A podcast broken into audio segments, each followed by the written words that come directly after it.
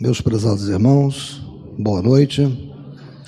Hoje é dia 29 de março de 2023, quarta-feira. Estamos iniciando os trabalhos na Casa Espírita de Abel Sebastião de Almeida. Como sempre o fazemos, rogamos a Deus, nosso Pai de infinito amor e misericórdia, a Jesus, nosso querido e amoroso Mestre, amigo incondicional de nossas almas, a Maria de Nazaré, nossa Mãe Santíssima, que nos envolvam no manto de paz e de amor. Que nossos trabalhos possam ser exercidos na mais absoluta harmonia. Que a nossa psicosfera seja aquela necessária para alcançarmos os nossos objetivos da noite de hoje. Eu vou, vou pedir à nossa irmã Marise que faça uma gentileza para nós de ler uma página do Evangelho segundo o Espiritismo não será aberta por acaso, nós sabemos disso. Boa noite. Carregar sua cruz. Quem quiser salvar a vida, perdê-la-á. Benditosos sereis quando os homens vos odiarem e separarem, quando vos tratarem injuriosamente quando repelirem como mal o vosso nome, por causa do Filho do Homem.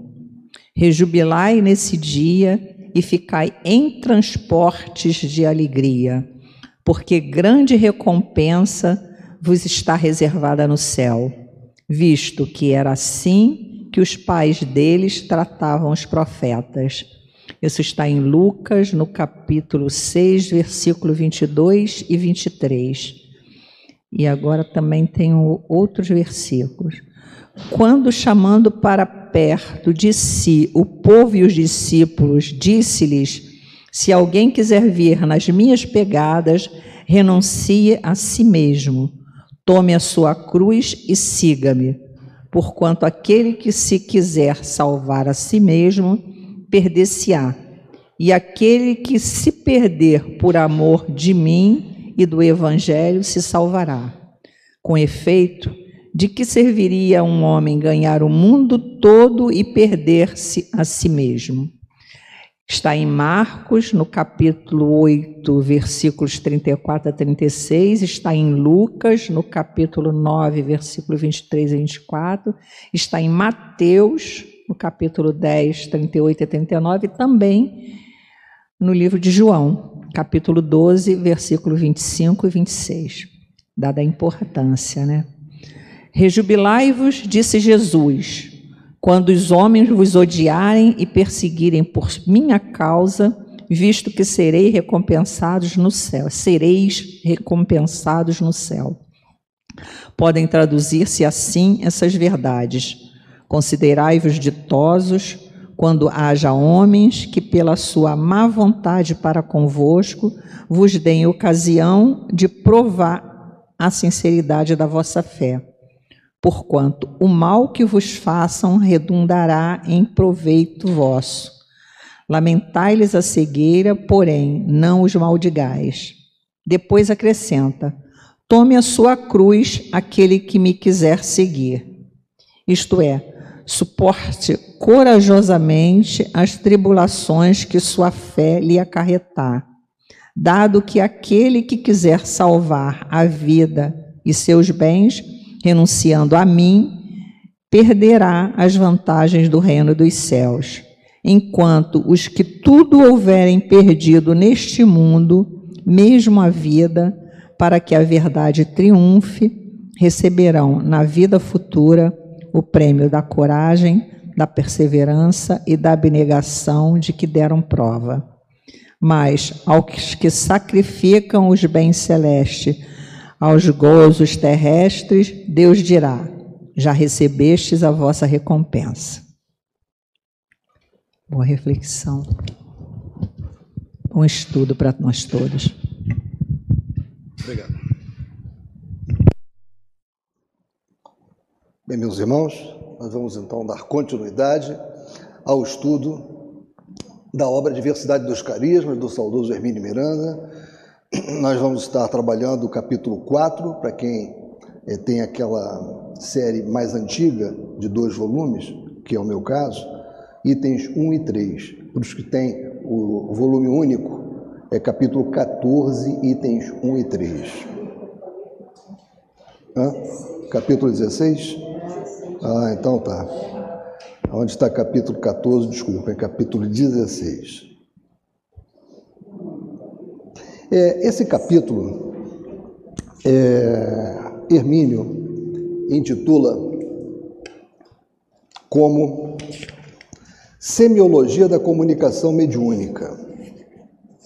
Eu achei interessante, antes de iniciarmos propriamente a, o que ele nos traz, nós falarmos um pouquinho, mas muito rapidamente, até porque essa não é a nossa área né, de eficiência, então nós, é, aqueles que são especialistas na área, como a nossa irmã Sara, me corrija se eu estiver errado, né? Esse termo usado por Hermínio, semiologia ou semiótica, que depois houve uma, uma dificuldade de, de ver qual dos dois iria prevalecer, mas desde 1969 prevalece o termo semiótica, né, como sendo assim, usado né, para tratar dos signos. Mas é uma nomenclatura atualmente mais usada, essa de semiótica. Segundo o, esse Ferdinand Saussure, é a ciência geral dos signos, que estuda todos os fenômenos culturais como se fossem sistemas de signos, isto é, sistemas de significação. Nós vamos ver mais adiante que essa parte aqui preparatória, ela é interessante para entendermos aonde Hermínio quer chegar, quando ele fala sobre qual é a linguagem dos espíritos. E ele não usou esse título à toa, semiologia. Em oposição à linguística, que se restringe ao estudo dos signos linguísticos, ou seja, da linguagem. A semiologia tem por objeto qualquer sistema de signos, imagens, gestos, vestuários, ritos, etc. Qualquer signo. E nós vamos ver que isso se conecta com a linguagem própria dos espíritos. Também é chamada a ciência dos signos e dos processos significativos, semiose, na natureza e na cultura, é a ciência de todas as linguagens. O século XX viu nascer e está testemunhando o crescimento de duas ciências da linguagem. Uma delas é a linguística, ciência da linguagem verbal. A outra, a semiótica, ciência de toda e qualquer linguagem. Mas Saussure, quando criou, criou como semiologia. Eu trouxe essa, essa ideia só para nós termos um, começarmos a aquecer essa questão, né? Essa visão dicotômica do signo, segundo a semiologia. É a questão do significado e do significante. O significado é o objeto em si. Agora, o significante é como eu, como eu falo sobre esse objeto, como eu traduzo esse objeto para alguém. Né? Então, eu estou vendo uma cadeira, desculpa, estou vendo uma mesa e eu vou escrever sobre o que eu estou vendo. Aí eu uso signos para isso. M, o E, o S, o A. Isso está envolvido no processo de comunicação. Não é? Você tem um objeto, esse objeto ele é representado por um signo e esse signo ele é interpretado por alguém também. Então, se eu não tiver condições de transformar esse objeto que eu estou vendo num signo correto, de uma forma correta, eu vou ter muita dificuldade de passar ou de ter uma comunicação efetiva com aquele que vai ter que interpretar a minha mensagem, o destinatário da minha mensagem. Né? Isso aqui também é, é, o que eu falei, né? Ou seja, né? quando você envolve signo, tem esse conceito de significado significante. Né? Significado é a árvore, o significante é como eu vou, né? é, é, como é que eu vou transmitir o sentido dessa árvore. Né? Já estou acabando com essa parte preparatória, tá? O significado não é a realidade que ele designa, mas a sua representação. É o, é o que quem emprega o signo entende por ele. O significante é o veículo do significado, que é o que se entende quando se usa o signo, é a sua parte sensível, e esta definição se estende às diversas linguagens. Significação é, portanto, uma diferença entre o signo e outro, noção de valor, porque a língua é produção e a interpretação de diferenças. Isso aqui é uma representação também de Humberto Eco, em que ele fala sobre uma comunicação. Você tem um emissor, você tem um destinatário, você tem uma mensagem, né? um emissor, uma mensagem, um destinatário. E tem os signos, tem um código, tem uma sequência, tem uma série de códigos que são comuns, que permitem que esse emissor aqui possa mandar uma mensagem efetiva para o destinatário, que ele possa decodificar isso. Agora vamos entrar aonde nós pretendíamos, nessa questão da linguagem do pensamento. E Hermínio começa dessa forma: os espíritos só têm a linguagem do pensamento, não dispõem da linguagem articulada, pelo que só há para eles uma língua. Isso vocês encontrarão um desdobramento muito interessante no livro dos Médios, capítulo 19, Pergunta 223. Na verdade, pergunta 223, 224, em que Kardec trabalha muito bem essa questão. Então, é, e o 15 de desdobramento da questão 223. Para explicitar essa ideia básica, os instrutores da codificação acrescentaram a Kardec mais adiante que, ao se dirigirem a um médium ser encarnado, não o fazem em francês, inglês, árabe ou grego, mas pela língua universal, que é a do pensamento. Convém enfatizar o relevante aspecto dessa informação que nos assegura, em termos inequívocos, que os espíritos só têm uma linguagem, a do pensamento. Antes de prosseguir, vamos recorrer novamente ao nosso esquema básico do processo da comunicação, figurado na página seguinte. Né? Vocês podem ver que nós temos uma médium, que ela está semi-desdobrada, né? e temos um ser encarnado que está ao lado dela, e um espírito que está se comunicando com essa médium, perispírito a perispírito. Né? Está ocorrendo ali um processo de comunicação, tal como desenho esse totalmente pertinente, tal como delineado no livro dos médiuns nessas questões 223, 224 e seguintes, muito importantes para quem quer estudar essa matéria.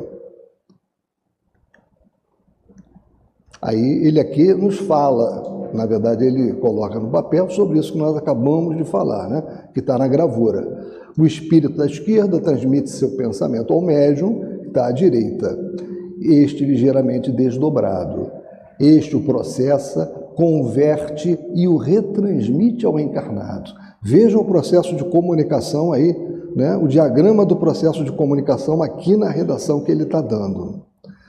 Se o espírito manifestante pudesse transmitir o seu pensamento diretamente ao ser, ao ser encarnado, com o qual desejasse comunicar-se, não precisaria recorrer a nenhum intermediário, que é o médium e, por conseguinte, nem ao recurso da linguagem humana, utilizando-se diretamente da única linguagem de que dispõe, ou seja, a do pensamento. O problema é que ele não encontra na grande maioria das pessoas encarnadas as condições necessárias e suficientes para assim proceder. Precisa valer-se de alguém que lhe sirva de intermediário e que possa captar o seu pensamento, convertendo-o em palavras escritas ou, fal ou faladas inteligíveis à pessoa ou às pessoas às quais a mensagem se destina. Ou seja, o médium tem que estar preparado para poder interpretar adequadamente aquela mensagem que é transmitida por pensamento. Ela não vem nos signos M de mesa, E de. Não é isso. Ele transmite a ideia.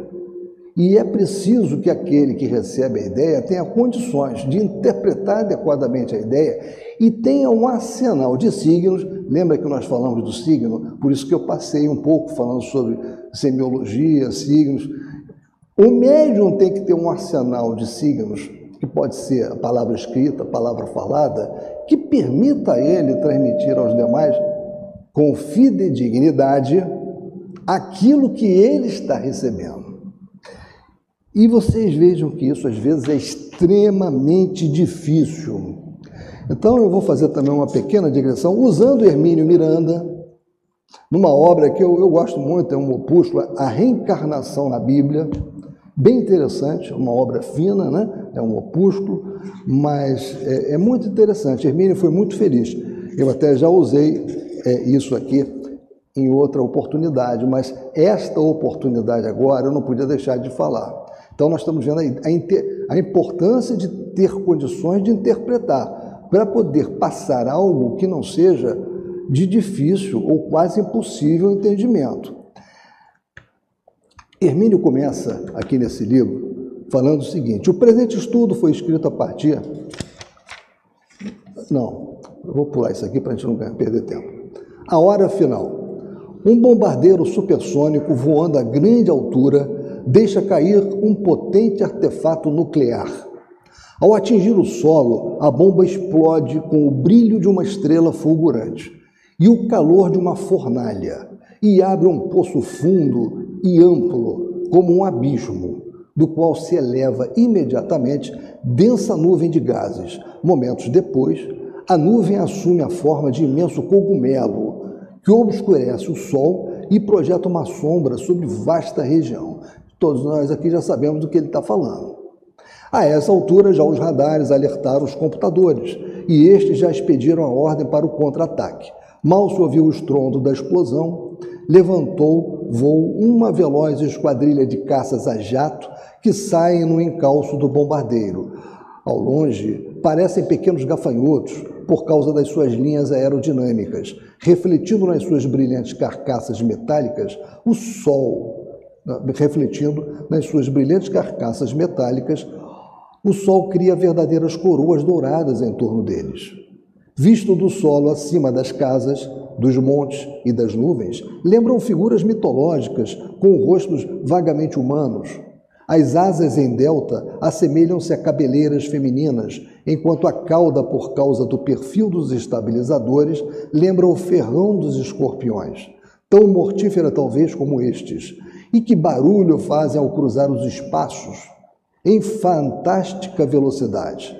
É como se verdadeira multidão de carros de guerra estivessem sendo arrastados pelos campos por milhares de cavalos enfurecidos em disparada.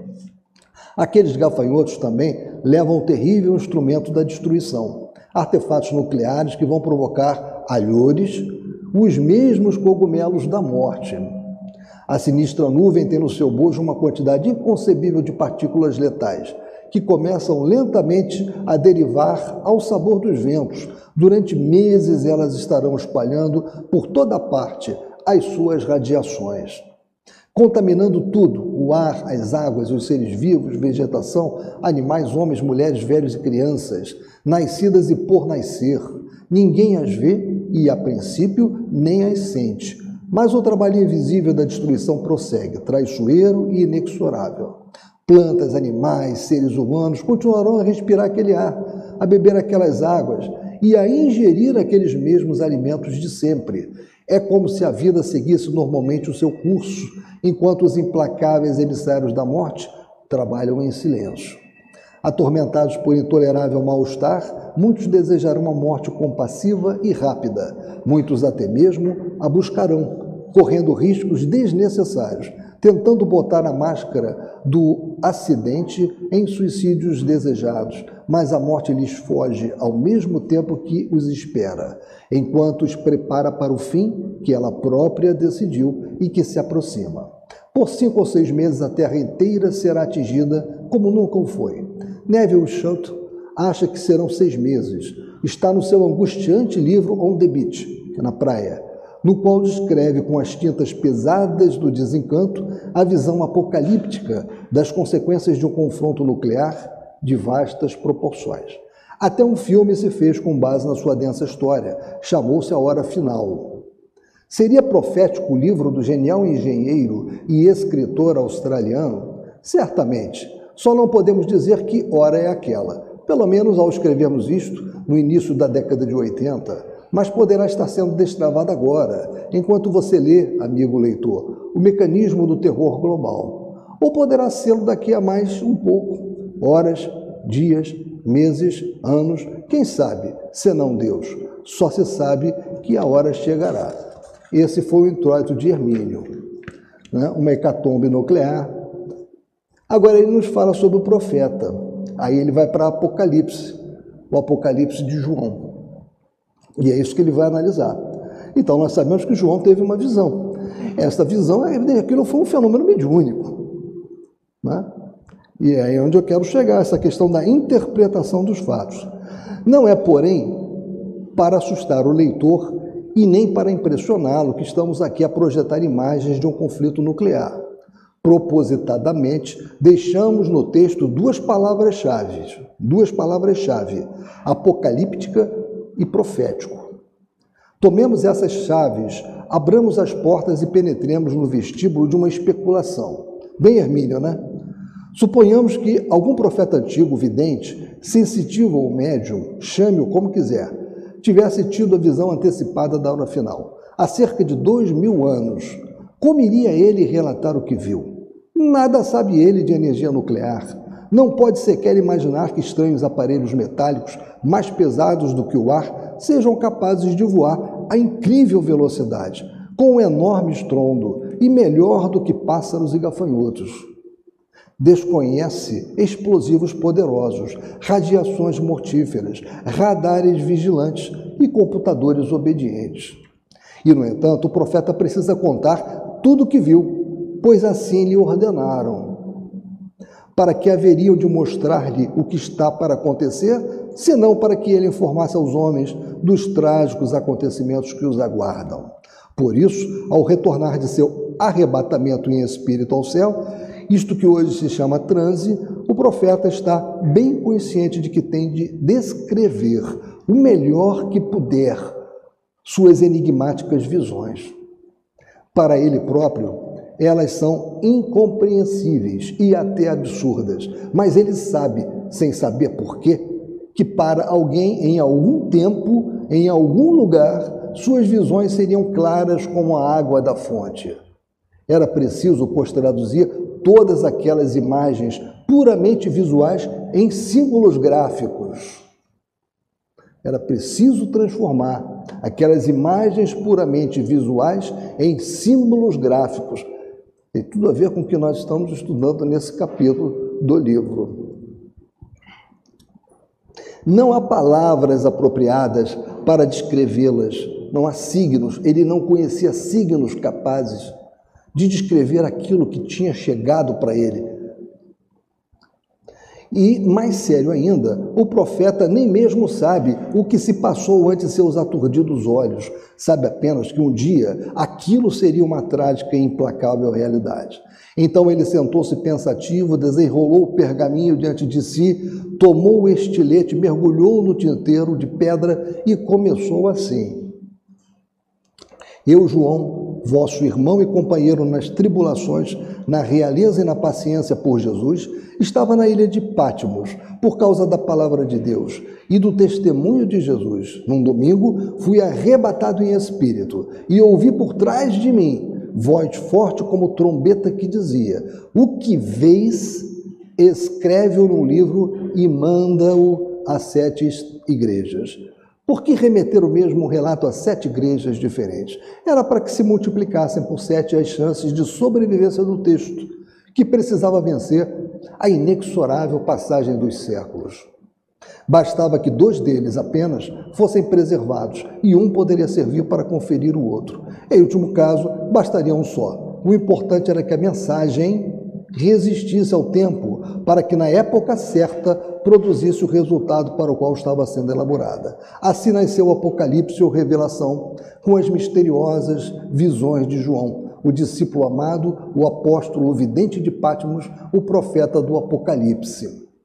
Abrimos esse estudo com a exata tradução em linguagem moderna do mesmíssimo texto escrito por João em Pátimos, ao findar-se o primeiro século da era cristã. Vamos reler para confrontar o relato de João, tal como se encontra no capítulo 9, versículos 1 a 12. Tocou o quinto anjo a sua trombeta. Vi então uma estrela que caíra do céu sobre a terra. Deu-se a ela a chave do poço do abismo. Abriu-se o poço do abismo e subiu do poço uma fumarada, como a de um forno grande, e o sol e o ar se escureceram com a fumarada do poço.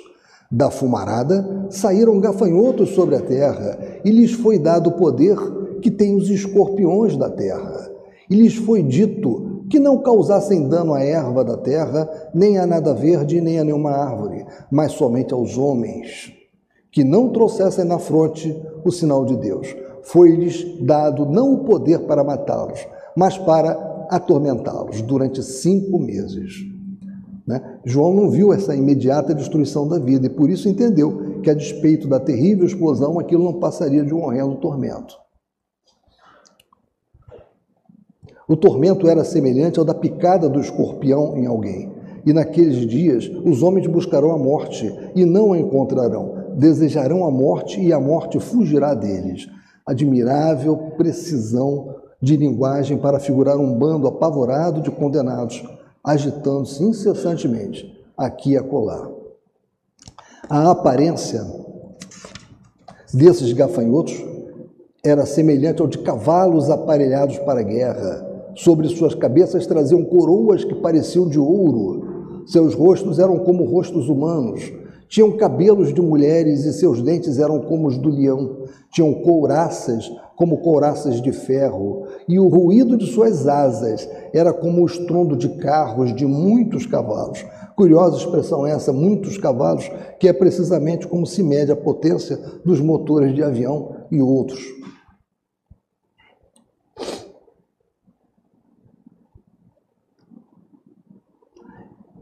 Tinham caudas parecidas com as dos escorpiões, com aguilhões em suas caudas e o poder de causar danos aos homens durante cinco meses. Tem sobre si como rei ao anjo do abismo, chamado em hebraico Abaddon e em grego Apolion. O primeiro, ai, já passou. Veja que atrás vem contudo outros dois, ou seja, a rapidez do escorpião que ele via, escorpião, que era o que ele conseguia traduzir, era tão rápido que ele, quando começou a descrever, ele falou: já passou, vem dois aqui.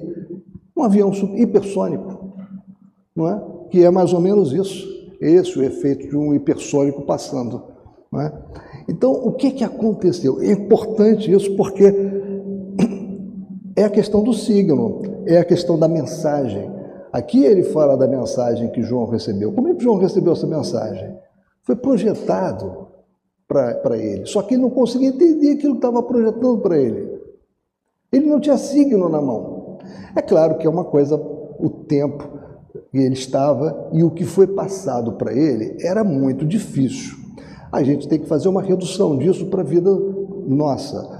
É? Ou seja, o espírito também seleciona muitas das vezes o médium capaz de ter os signos, aquele que pro, pro, tem uma capacidade para poder é, colocar, transmitir o mais fidedignamente aquilo que ele, por pensamento, está passando. Por isso que eu trouxe essa questão de João, do Apocalipse de João. Era uma questão de interpretação. Só que como é que João podia interpretar aquilo naquela época? Aquilo era muito difícil, realmente, né? É, logo, a comunicação mediúnica, voltando ao nosso texto do livro, logo a comunicação mediúnica é a resultante de um entendimento telepático, mente a mente, entre o espírito manifestante e o médium, e deste para o destinatário, já convertido no sistema de linguagem articulada. Isto é, a palavra escrita ou falada. Lembra daquele triângulo que eu coloquei? É aquilo ali, né? Você tem o objeto, né? a mensagem que está sendo passada, você tem um conjunto de signos que o médium usa para poder passar aquilo que ele está recebendo e você tem um destinatário que vai ter que interpretar. Não foi à toa que ele usou o termo semiologia, que Hermínio usou o termo semiologia. Ele quis mostrar como é importante esse tipo de análise. E ele não trata, não tratou disso só aqui. Você vê que isso a gente encontra, essa preocupação de Hermínio, a gente encontra em várias obras. Eu encontrei nessa aqui também. Tem outras obras. Não é difícil, portanto, concluir que o ponto crítico da comunicação mediúnica está na conversão do pensamento alheio em linguagem articulada. O processo como um todo, por isso mesmo, está sujeito a algumas complicações significativas, que precisam ser levadas em conta a fim de que possam ser contornadas e superadas, se é que temos por meta uma comunicação confiável, e é esse o nosso objetivo o tempo todo né, buscarmos uma comunicação confiável.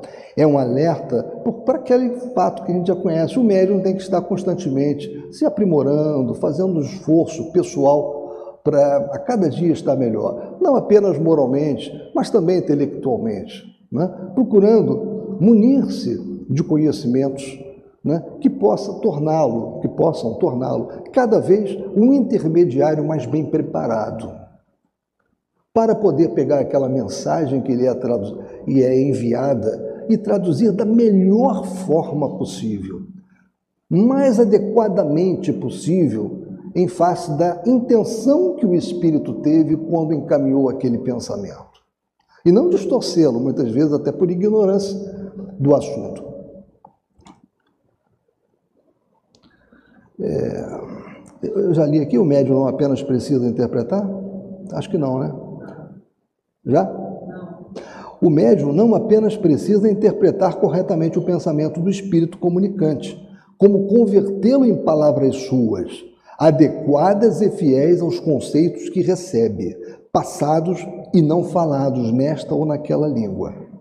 Se já existe dificuldade em traduzir uma língua ouvida em outra falada, maior será a de falar ou escrever sobre conceitos que não ouvimos nem lemos, mas recebidos por meio da linguagem inarticulada do pensamento. Porque lembremos, quando ocorre a comunicação, ela não ocorre em inglês, francês, esperanto, não é isso. É, o pensamento, o espírito encaminha o pensamento dele sobre o tema. Duas condições vitais são, portanto, exigidas do bom médium: sua capacidade de interpretação e a sua capacidade de conversão do pensamento em palavras, especialmente nos fenômenos de psicovidência. Afirma Bodton: a capacidade de interpretar é às vezes mais valiosa do que a literal, do que é percebido na vidência, porque é principalmente pelo simbolismo que os espíritos alcançam o nosso entendimento.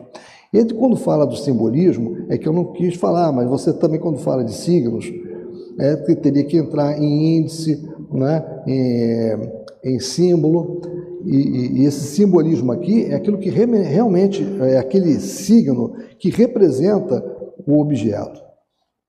Usualmente, uma forte impressão ou apreensão intuitiva ajuda o vidente na elaboração de suas descrições.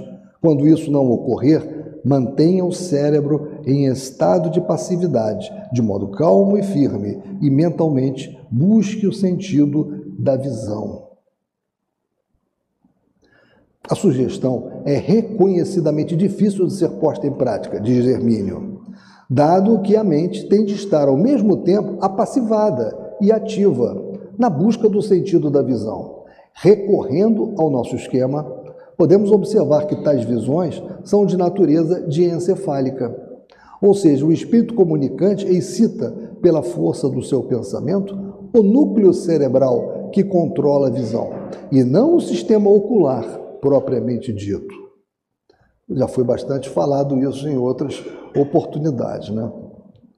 Podemos corroborar essa hipótese com um exemplo citado por Bodton, o da médium inglesa Rowan Vincent, que deixava seus amigos perplexos ao declarar que, a despeito de descrever os espíritos, ela não os via, ou seja, não os contemplava como seres objetivos diante de seus olhos físicos, mas os tinha tão nítidos na mente que era capaz de descrevê-los com minúcias que positivamente os identificavam.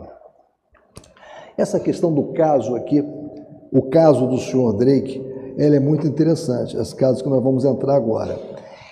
Ele se amolda muito a essa questão que nós vimos aqui nesta obra, A Reencarnação na Bíblia, que eu li para vocês logo no início, na questão de João, a dificuldade que João teve ao receber aquelas comunicações né, sobre o Apocalipse, né, foram por pensamento, e as dificuldades que ele teve para poder interpretar e poder traduzir aquilo ali para as pessoas da época dele, encaminhar para as pessoas de uma forma muito mais simplificada, né? muito mesmo. Tem esse caso do Sr. Drake, que vocês vão até rir um pouco.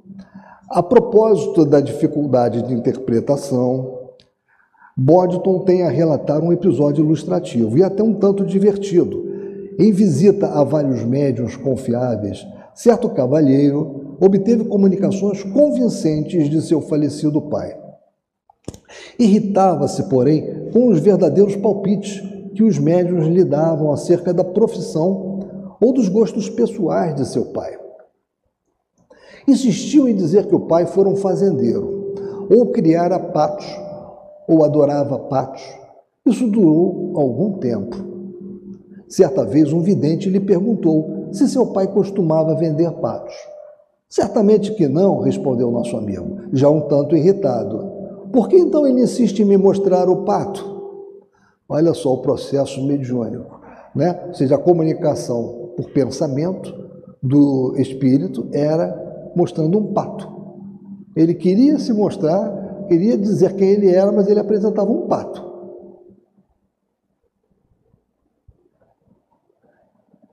Ah, existe mostrar o pato. É um pato macho. Como você chama a um pato macho? Seu pai está rindo e disse que você tinha de saber do que se trata. Foi então que se esclareceu o mistério de tanto pato nas vidências. Os palmípedes machos chamam-se em inglês Drake e o Espírito somente queria dizer que o nome dele era esse, ou seja, que ele era o velho Sr. Drake. Um incidente nos suscita interessantes especulações.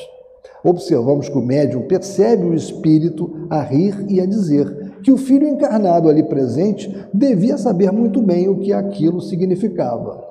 Por que razão então não dizia logo o seu nome? Assim, diga-lhe que sou o Sr. Drake, seu pai. É simples a explicação. O fenômeno era de psicovidência. O espírito não estava falando ou escrevendo pelo médium, e sim mostrando-se a ele pela vidência diencefálica. Ora, se a única linguagem do desencarnado é o pensamento, ele só poderia transmitir a palavra Drake mostrando um animal com esse nome ou seja, projetando com a força do seu pensamento uma ave conhecida pelo nome que ele queria transmitir, mas não tinha como dizer ou escrever, pelo menos com aquele médium, porque eles estavam ali, era uma psicovidência, não era uma psicografia. Lembram-se de que os espíritos usam a faculdade mais flexível que o médium lhes oferece? que era o caso, a faculdade mais flexível que aquele espírito tinha com aquele médium era da psicovidência. Então ele tinha que mostrar pela psicovidência uma imagem que pudesse traduzir o nome dele. Ele tentava com aquele pato, com o Drake. Isso nos mostra, né, ele aqui fala, episódios como esse, diz Hermínio, são prontamente agarrados pelos negadores profissionais para invalidar o fenômeno mediúnico, né? para tentar. Né? É fácil criticar, mas é também arriscado para quem não tem a mínima ideia do que realmente se passa na dinâmica do processo de comunicação. A verdade é que os espíritos, como vimos há pouco, não se utilizam de palavras, mas do pensamento puro. Sem poder articular a palavra Drake, para identificar-se através da evidência, serve-se de uma imagem, exibindo-se como um Drake, pato, para expressar o que deseja, ou seja, sua identificação como o Sr. Drake. É fácil mostrar-se a psicovidência, é fácil mostrar-se a psicovidência rindo, ou transmitir ao médium via telepática a ideia de que ele, o espírito manifestante, é o pai do Drake mais jovem. Mas como dizer que ele é o Sr. Drake, se não dispõe de linguagem específica para falar? E se não encontra no médium os recursos necessários para expressar-se de outra maneira?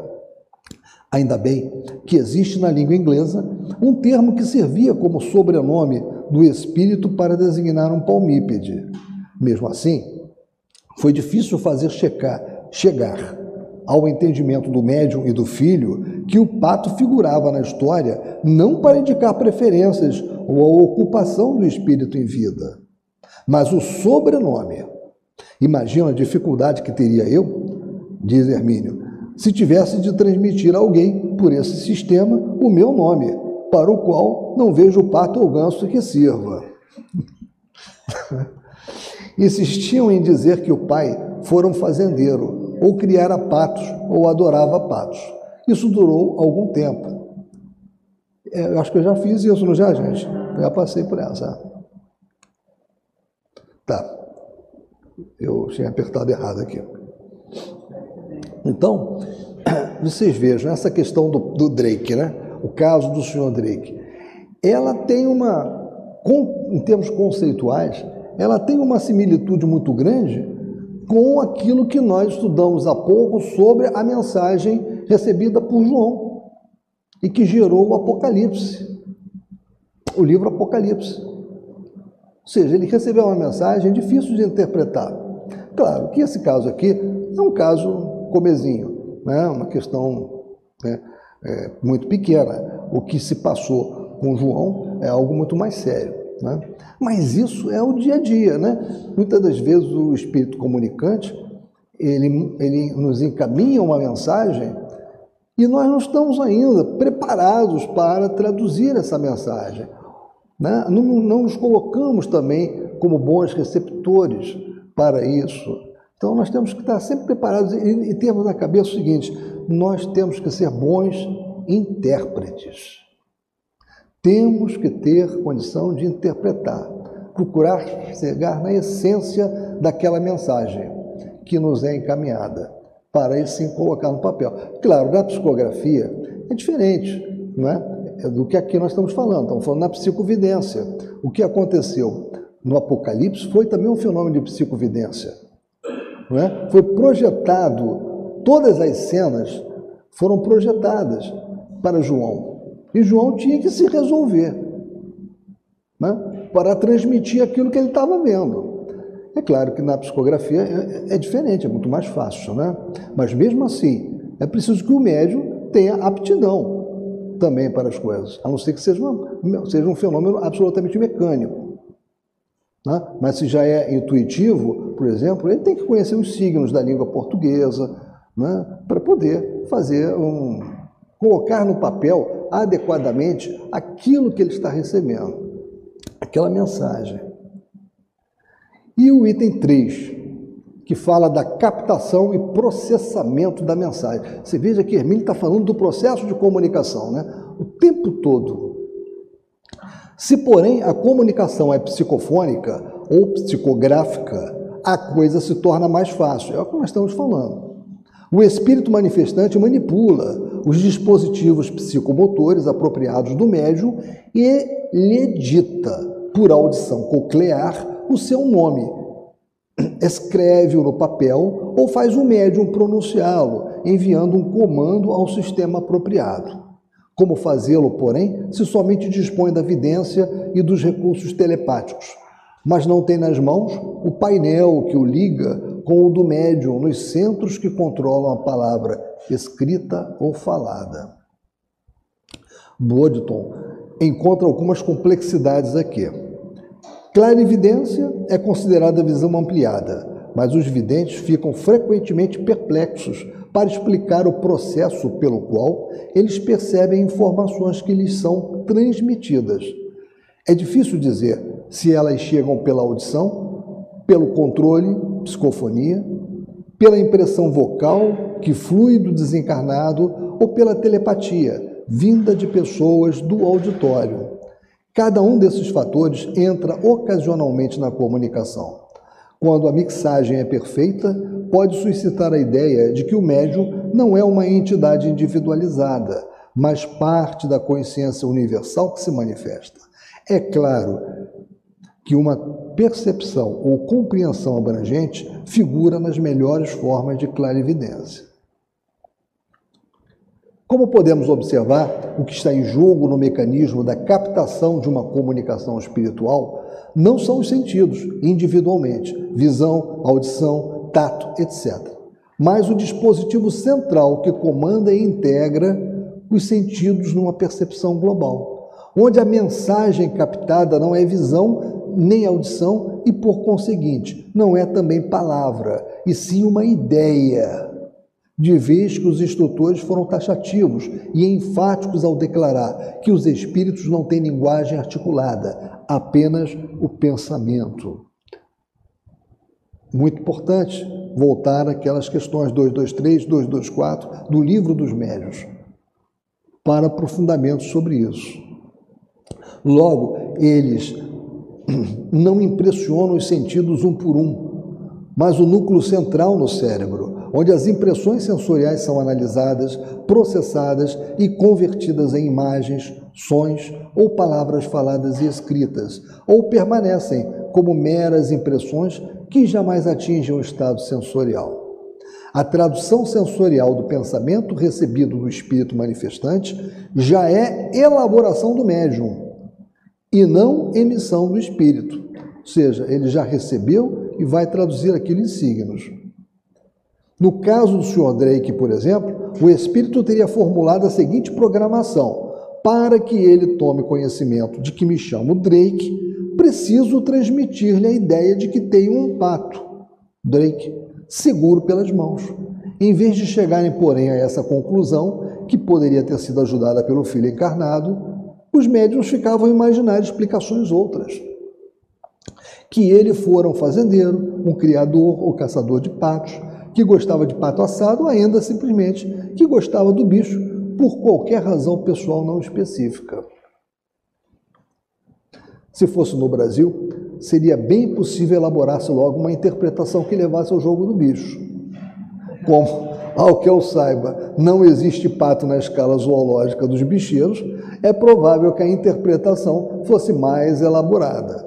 O leitor de bom humor deve ler o complicado raciocínio de Dora Angelina, mãe de Zélia Gattai, em Anarquistas, graças a Deus, para identificar com acerto o palpite que lhe estava sendo proporcionado pelo sonho de uma das suas filhas, irmã da autora. É uma delícia.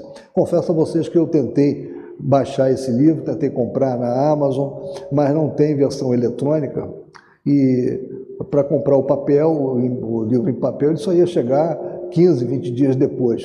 Então não ia dar tempo também de poder fazer aqui uma, uma avaliação. Eu não conheço, eu não sei se alguém, algum dos presentes, conhece é, essa obra é, Anarquistas, graças a Deus. Não, não sei se a Sara conhece. Conhece, Sara? Não? Então tá. Mas fica aqui, né? Fica uma ideia de nós né? até conhecermos essa obra que ele cita e diz que é uma delícia, né?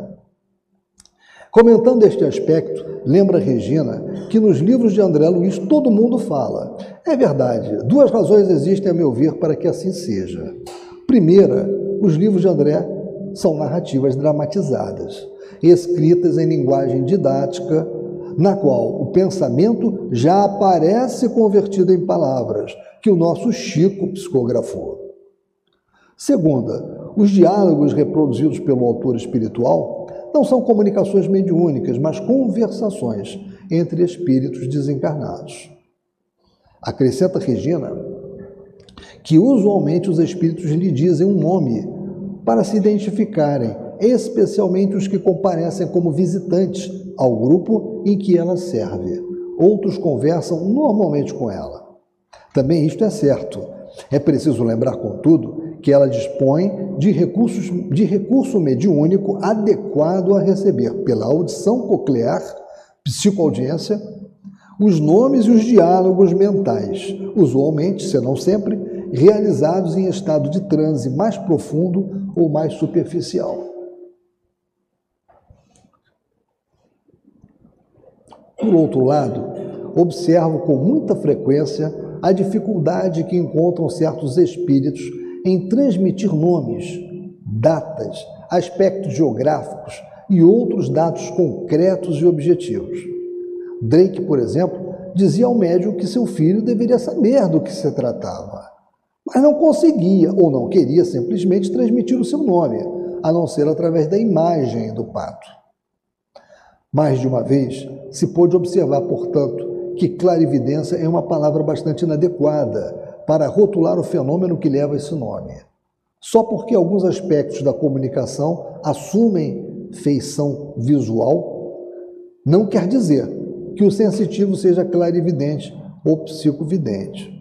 Ele percebe, ao que parece, uma realidade global, via pensamento. E só depois de conhecida, processada pela unidade central do cérebro e distribuída pelos respectivos sentidos, então sim, torna-se imagem, som ou palavra. Torna-se signos.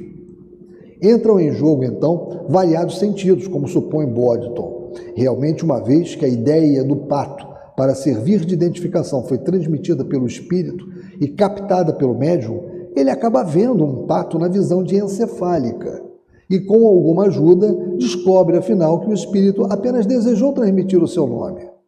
Somente nesse estágio final é que a visão encefálica se torna palavra, Drake.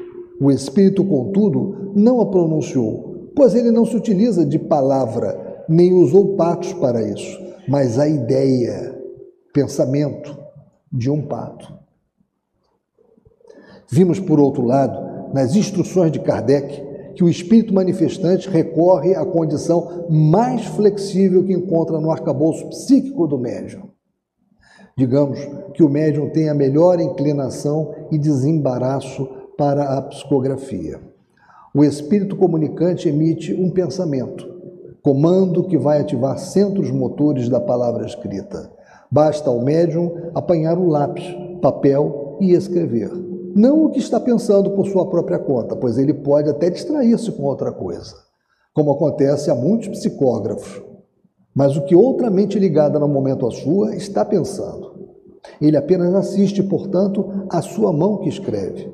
O pensamento do espírito comunicante está atuando sobre centros nervosos incumbidos de movimentar a mão do médium. A sua visão, no caso da psicovidência, ou o seu aparelho fonador no caso da psicofonia. Na fase em que a comunicação flui entre o espírito e o médium, o problema da palavra ou da visão ou do som ainda não surgiu. Ele só ocorre e é resolvido na etapa seguinte, entre o médium e os destinatários da mensagem ou comunicação. Esse é o processo, né? Bem, meus irmãos, agora nós estamos na, o nosso horário chegou não falta muita coisa, mas nós vamos dar continuidade na quarta-feira que vem e provavelmente faremos isso né, de uma forma combinada com o nosso irmão Mauro, porque o que nós temos aqui para tratar não é muito, como disse, e aí o Mauro vai também dar início ao trabalho dele de estudo. Né?